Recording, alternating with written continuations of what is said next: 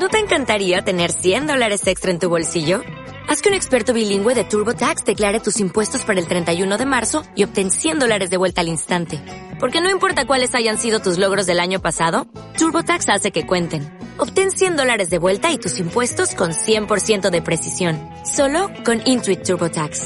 Debes declarar para el 31 de marzo. Crédito solo aplicable al costo de la presentación federal con TurboTax Full Service. Oferta sujeta a cambios o cancelación en cualquier momento. Hola, buenas tardes. Esto es Daily Tenen de Politicast. Hoy es martes 5 de mayo de 2020. Arrancamos.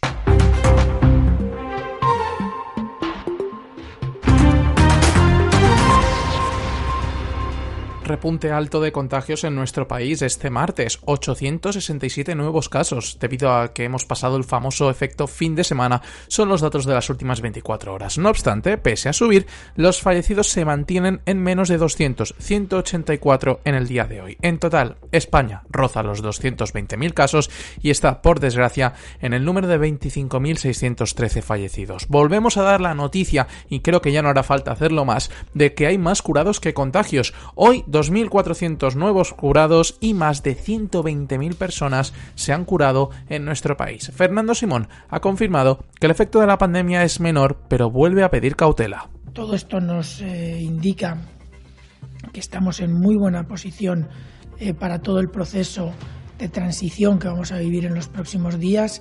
Eh, nos da confianza en que va a haber eh, cada vez más territorios que van a poder ir superando estas fases, pero eh, como decimos siempre tenemos que ser muy cuidadosos porque ahora lo que tenemos que asegurarnos es de que no hay esos temidos rebrotes ya lo saben, protéjase bien, mantengan las medidas de seguridad y sobre todo sigan quedándose en casa. Un martes en el que hemos sabido que ya hay una ciudad o una área en la que no va a seguir el plan de desescalada del gobierno español como estaba previsto, y ese es Barcelona.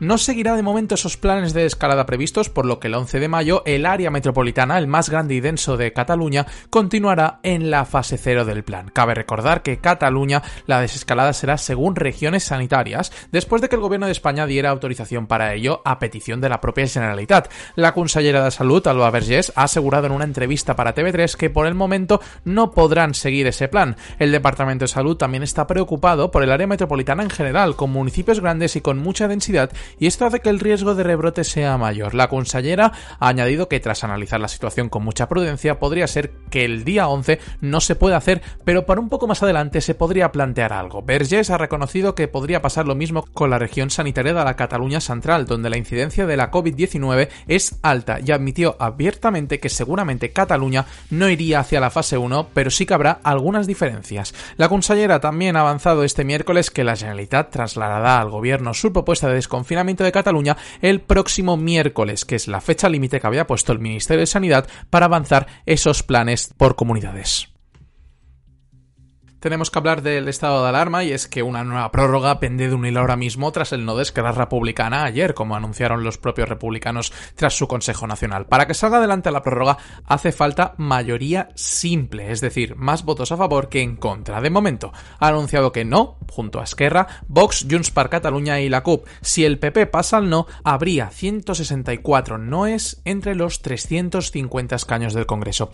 Ahora mismo dependen de dos partidos que la prórroga se pueda dar el PNV y Ciudadanos, alguien inesperado.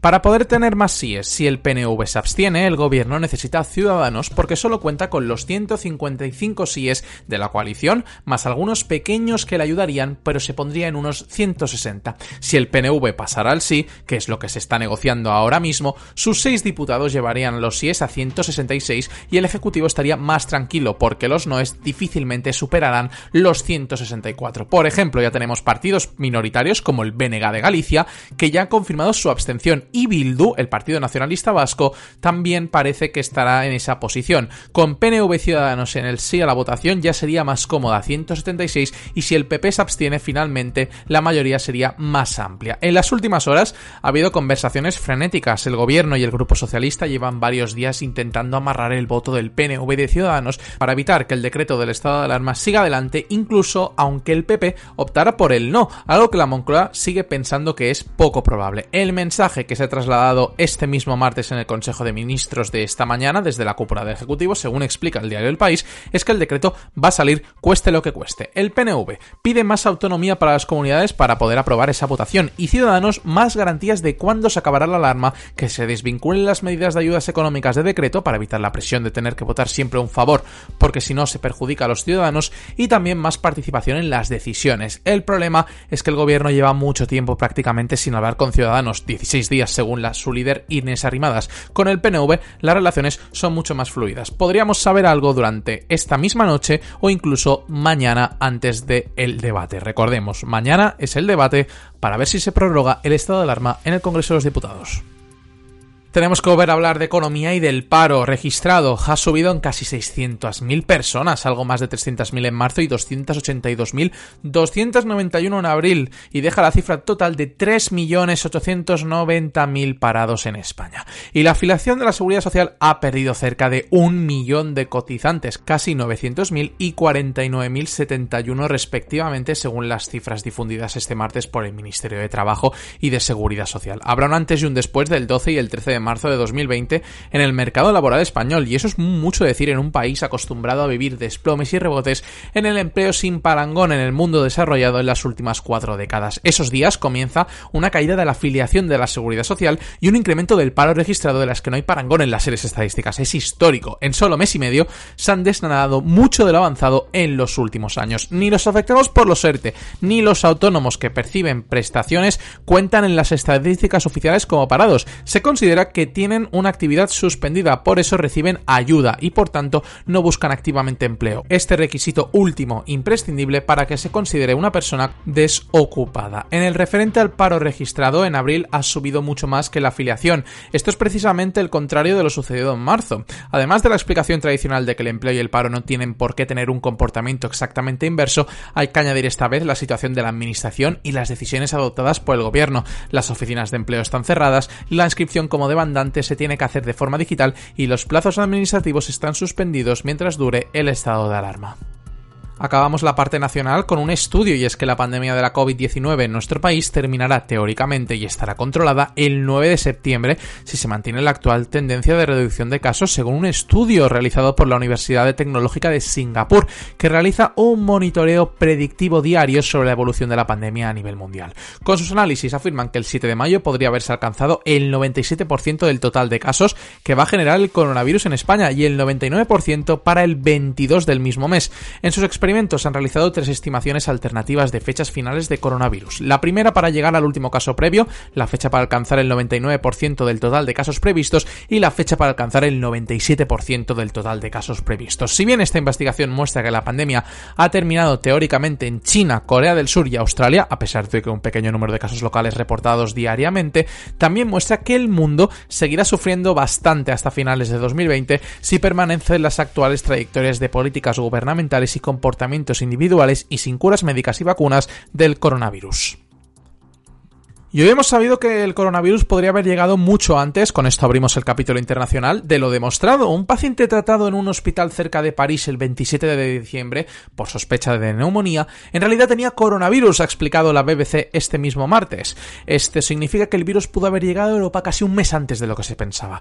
Recientemente el paciente volvió al hospital de París para ver si tenía esos síntomas debido a la neumonía que sufrió y sí, dio positivo en coronavirus. Actualmente el paciente ya está curado. Se recuperó desde entonces, pero él aseguró que no tenía ni idea de dónde había contraído el virus ya que no había viajado en el extranjero. Saber quién fue el primer caso es clave para comprender cómo se propagó el virus. La Organización Mundial de la Salud dice que es posible que salgan a la luz casos más tempranos y el portavoz Christian Lindenberg instó ayer a los países a verificar los registros de casos similares para obtener una imagen más clara del brote. El Ministerio de Salud francés ha asegurado a la BBC que el gobierno estaba obteniendo información sobre este caso y lo están investigando. Francia no es el único país donde las pruebas posteriores apuntan a casos anteriores. Hace dos semanas, un examen post-mortem realizado en California reveló que la primera muerte relacionada con el coronavirus fue casi un mes antes de lo que se pensaba. Los muertos por coronavirus en Reino Unido habrían alcanzado los 32.000 según avanza la agencia Reuters. De acuerdo con los datos publicados, este sería el número más alto de muertes en un país europeo ahora mismo por la enfermedad. El organismo oficial del Reino Unido, la Oficina Nacional de Estadística, informa de 29.640 personas fallecidas. Si en estos registros incluimos los de Escocia e Irlanda del Norte, el balance oficial sería de 32.313. El ministro de Sanidad británico, Matt Hancock, informó ayer de 288 muertes en las últimas 24 horas la cifra más baja en un mes. Las autoridades ultiman ya la puesta en marcha de una aplicación para móviles para el rastreo de casos en el Reino Unido. Hancock destacó el descenso de la cifra de fallecidos, aunque reconoció que el fin de semana suelen caer los decesos. Sin embargo, confirma que en el Reino Unido los casos están cayendo lentamente, pero lo hace. Estados Unidos está terminando con el confinamiento a pesar de que las muertes por coronavirus siguen aumentando en el país. El domingo, el presidente Donald Trump declaró en la cadena Fox News que van a perder entre 75.000, 80.000 o 100.000 personas. Exactamente 13 días antes, el 20 de abril, Trump había pedido 50.000 o 60.000 fallecimientos. Este lunes, a última hora de la tarde en España, las muertes por COVID ascienden a 68.046 y 69.064 con un total de 1.160.000 Pero el propio gobierno de Trump está manejando cifras mucho más altas que las reconocidas por el presidente. Una de las asesoras científicas del presidente, Deborah Birch, declaró el domingo que las previsiones han sido siempre entre 100.000 y 240.000 muertos y eso con medidas de mitigación. En Estados Unidos la curva no se aplana desde el 31 de marzo, el número de nuevos casos solo ha caído por debajo de la barrera de los 70.000 un solo día. Y a medida que la enfermedad se extiende desde las grandes ciudades a las zonas rurales, el número de muertos se mantiene estable en entorno de los 2.000 personas diarias.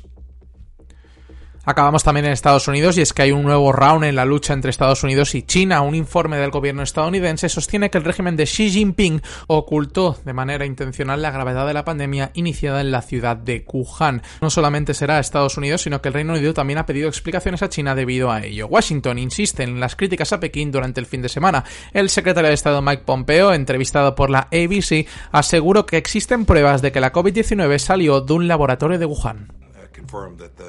Chinese Communist Party did all that it could to make sure that the world didn't learn in a timely fashion uh, about what was taking place. We, there's lots of evidence of that. Some of it you can see in public, right?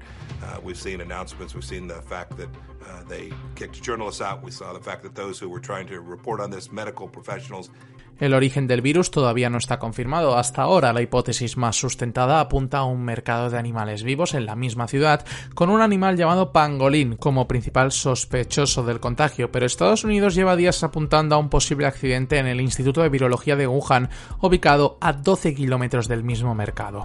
De momento, no sabremos nada más. Y hasta aquí un nuevo Daily Ten de hoy, el del martes 5 de mayo de 2020. Muchas gracias a todos por escucharnos como siempre y recordamos que nos podéis seguir en nuestras redes sociales, en Twitter arroba Iván barra baja Beas 4 y en Instagram arroba de políticas barra baja. Nos vemos mañana con más noticias políticas.